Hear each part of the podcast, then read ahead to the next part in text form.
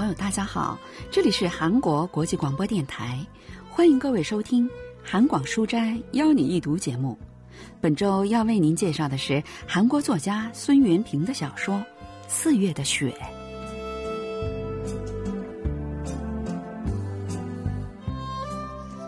孙元平的小说《四月的雪》发表于二零一七年。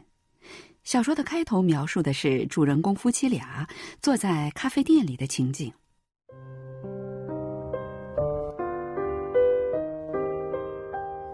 天气有些奇怪，好像马上就要下雪似的。我和妻子坐在咖啡店里，本来我们是打算一起去旅行，所以各自请了假，但我们却哪里都没去成，而休假还剩好几天。这时，我们已经达成了一个共识，结束我们五年零四个月的婚姻生活。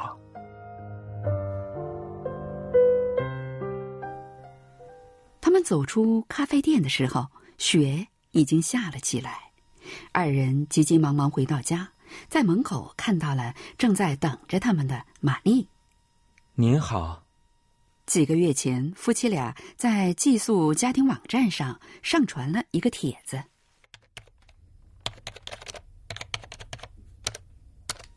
位于首尔市中心，距离地铁站只有七分钟，干净整洁的公寓。每天为您提供干净的毛巾和美味的韩式早餐，欢迎您来韩国，希望能为您的韩国之旅锦上添花。人们对这个帖子的反应出乎意料的热烈，他们从世界各地发来了想要寄宿的邮件，玛丽就是其中的一位。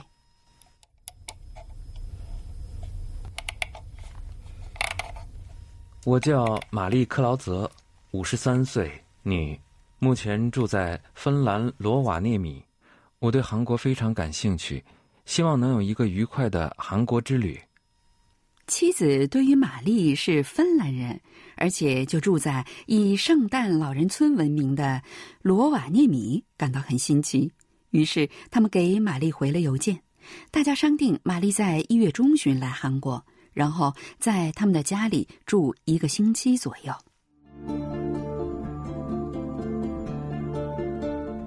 但是我们在一月并没有见到玛丽，就在本来约好到达韩国的那一天，她突然取消了旅行，只发了一封简短的电子邮件，说因为个人原因不得不取消旅行，非常抱歉。虽然那以后我们不断收到来自世界各地希望借宿的邮件，但那时我们夫妻之间的关系又急转直下。不久后，妻子把那个帖子也删除了。但是玛丽又发来了邮件，说是两天后就到达韩国，让他们不必来机场接自己，他会想办法找到我们家的。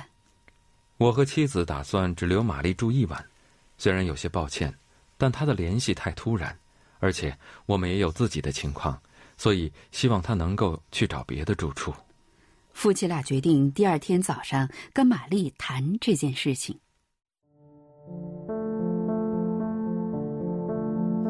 我们分房睡已经很久了，但那天还是睡了同一张床，因为我们都觉得没有必要把夫妻俩各睡各的情况展现给一个只在家里留宿一晚的客人，然后忍受他好奇的目光，所以那天我们久违的感受到了对方后背的温暖，但在黑暗中仍然看向相反的方向。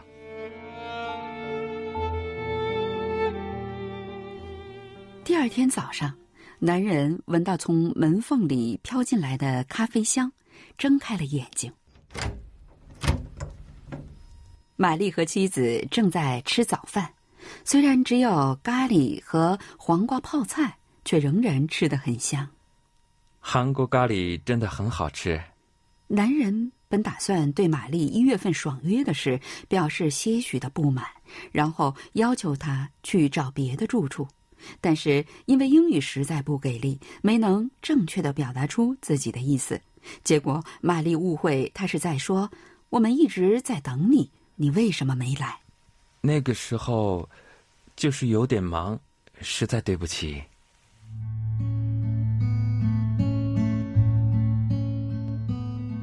在妻子削水果的时候，玛丽展开首尔地图，一边用手指比划着，一边说明自己的旅行计划。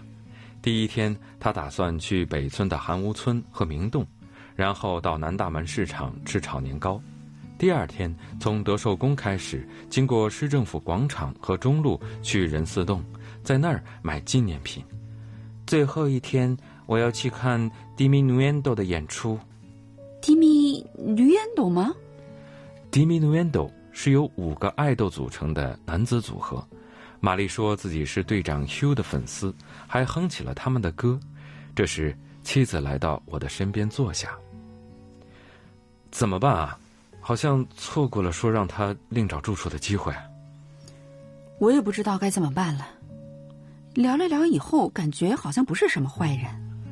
那你说，是让他在这儿住吗？反正只有三天嘛，不会有什么大问题的吧？而且已经过了一天了，现在只剩下两个晚上。再说了，他可是从很远的地方来的哦。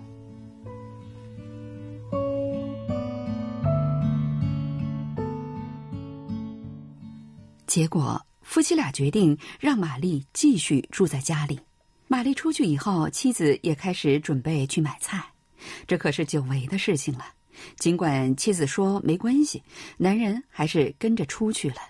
他不希望在超市里发生的什么突发情况让妻子面临危险的境地。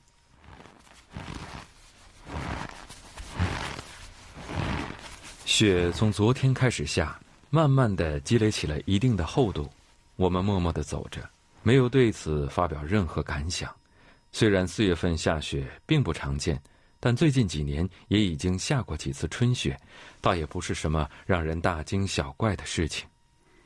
那天晚上，妻子做的炖鸡大获成功，玛丽赞不绝口，还询问了烹饪的方法。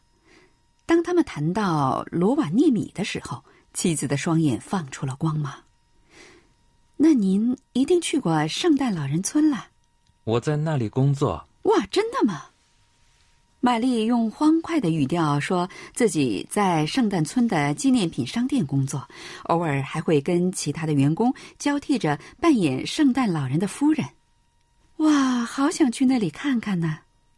睡觉之前，妻子聊起跟玛丽之间的交谈内容，说了不少的话。妻子的话变多是一个好兆头。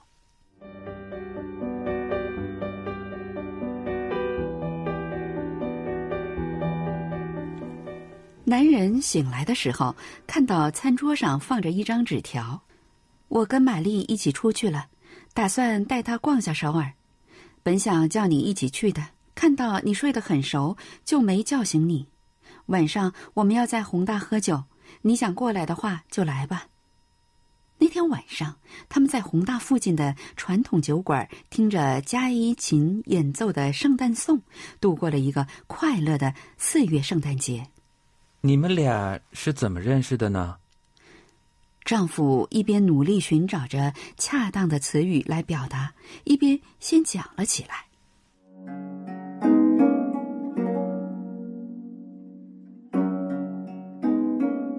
在地铁里，他坐在我的对面，头发特别短，穿着天蓝色的衬衫、白色的短裤和鞋带松开了的运动鞋。虽然我非常想跟他搭话，一直盯着他看。他却看也不看我一眼，就在我稍微走了神儿的时候，他突然消失不见了，只有坐过的位置上留下一把伞。从那以后，只要是下雨天，我就会带着那伞乘坐地铁，希望能再次遇到他。那是我亲手绘画而且制作的第一把伞哦，是世界上独一无二的东西。又过了一段时间，冬天到了，那天呐，就像今天这样下着大雪。我突然看见一个男人从超市里走出来，手里撑着我的雨伞。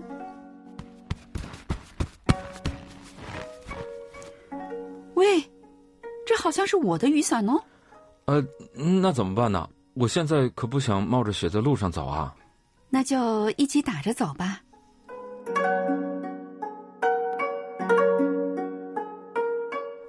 就这样，我们一起打着伞走在路上。第二天就成了一对恋人喽，四年后就结婚了。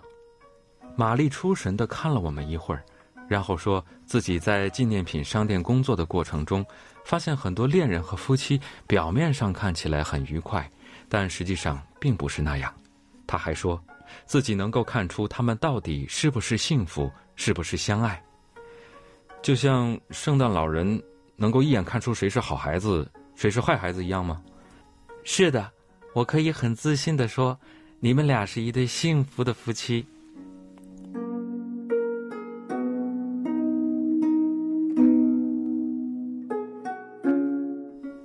面临着离婚危机的这对夫妻，在玛丽眼里真的很幸福吗？首尔大学国文系教授方敏浩介绍说：“이마리는 제가생각할때 我认为玛丽并不是一个单纯的女性，也不会被这对夫妻若无其事的表面所蒙蔽。你们看起来很幸福，这句话如果是玛丽见到他们时的第一印象，还说得过去。但从小说的发展来看，玛丽已经感知到了这对夫妻之间流淌着的某种紧张气流。他这么说，只不过是希望掩饰自己陷入了这一意想不到的关系中的尴尬之情。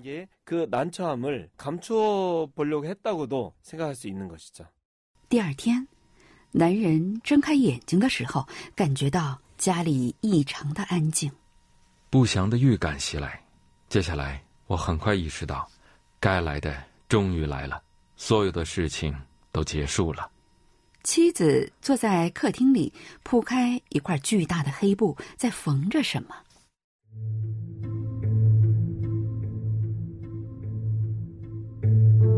各种颜色的线在那块布上疾走，绣出的图案像是被泼开的水，又像是毫无意义的涂鸦。妻子只是机械的把针插入布里，再用手拔出来。要出去吗？我提议。希望能够转移妻子的注意力。嗯，也好，出去散散心也不错。没想到他很痛快的答应了。有段时间，妻子在工坊里做各种小饰品和布艺，那些零零碎碎的布头在他的手里变成了非常棒的艺术品。我很喜欢他抿着嘴细心的做针线的样子，看起来是那么平和，让人感觉一片岁月静好。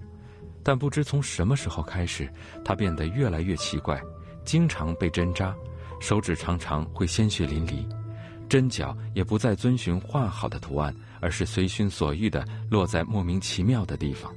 但即使这样，妻子也没有停止，好像被诅咒的阿拉卡涅那样，不停地做着针线活。渐渐的，落在布料上的针脚却越发失去了形态。虽然妻子说那都是有意义的。但却说不出自己想要表现什么。我慢慢的开始对妻子做针线活的样子感到很是压抑，看着她的时候，总感觉到一种要窒息般的恐惧感。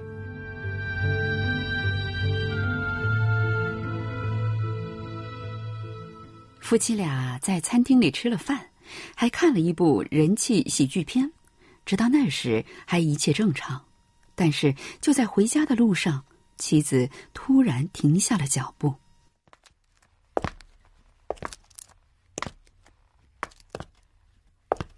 他的视线看向了一个正从我们前面走过的女人。那女人穿着蓝色的连衣裙，外面套着一件米色的开衫。她一只手放在隆起的小腹上，另一只手牵着一个小女孩，看起来是她的女儿。母女俩慢慢的走着。男人对妻子说了些什么，但妻子并没有回应。一到家，妻子又开始做针线活了，甚至到了晚上也没有停下来的意思。直到临近午夜的时候，妻子带着嘲笑的眼神开始说话：“我们来说说，你对我的身体做了些什么吧。我一直跟你说不想做什么检查的。”妻子继续说。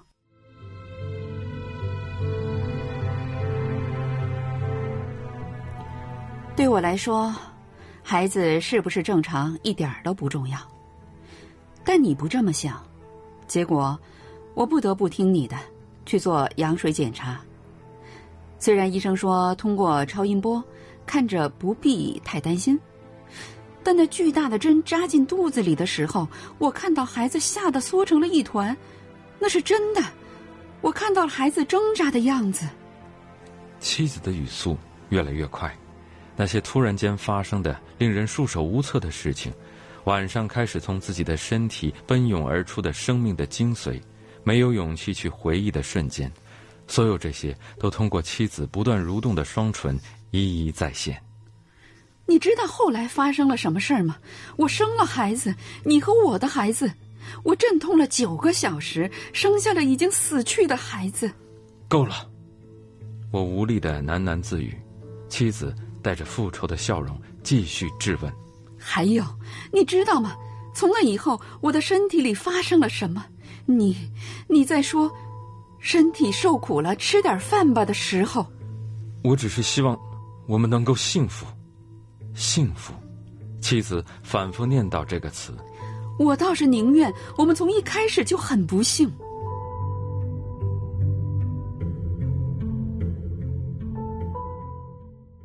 두 부부는 아이를 갖고 싶어 하고 그 여성은 아이를 낳고 싶어 해요. 这对夫妇希望有个孩子，而且妻子希望生育孩子，但是丈夫则认为应该通过畸形儿检查来确定孩子是否有残疾。如果检查结果发现有残疾，就不生这个孩子。这部小说是以男主人公的视角来写的，这也是作者的过人之处。那么，女性对于这个问题怎么看呢？ 妻子认为那些都不重要，只是希望生下孩子，在这背后隐藏着什么样的态度呢？生命是宝贵的，我们两个的孩子是宝贵的，当然应该生下来，这是非常大的不同。这种不同也引起了尖锐的立场对立。小说在很短的篇幅中探讨女性的人权和胎儿的生命权等极具争议性的问题，因此，我认为这是一部非常优秀的探讨问题的小说。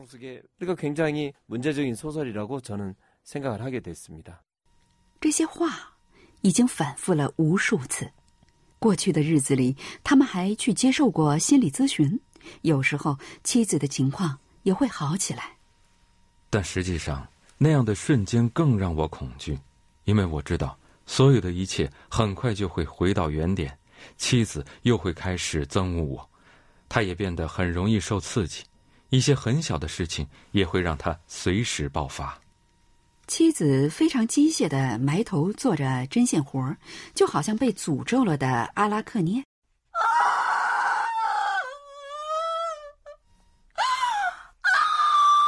妻子发出了像禽兽般的哀嚎，用整个身体表达着痛苦。男人再也无法忍受，推开门跑下楼梯。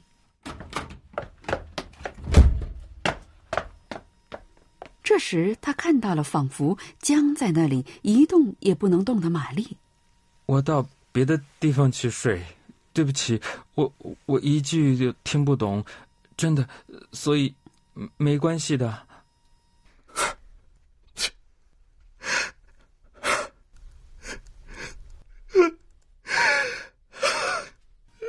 当男人意识到玛丽的解释实际上是在安慰自己的时候，他再也忍不住开始抽泣起来。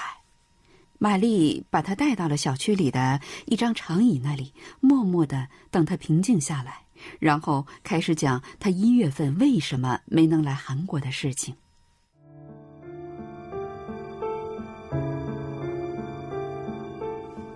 我那个时候实在是没有办法来。他深呼吸了好几次，我能感觉到他是在忍着不要哭出来。他说：“虽然自己也觉得很可能要在别的地方投诉，但更愿意相信我们会欢迎他。”我们默默的看着雪几乎快化光了的街道，这个寒冷的，既不是冬天也不是春天的季节，让人心烦意乱。不过，这时却有一个念头一闪而过。这样的情景，倒也似乎并不是那么不堪。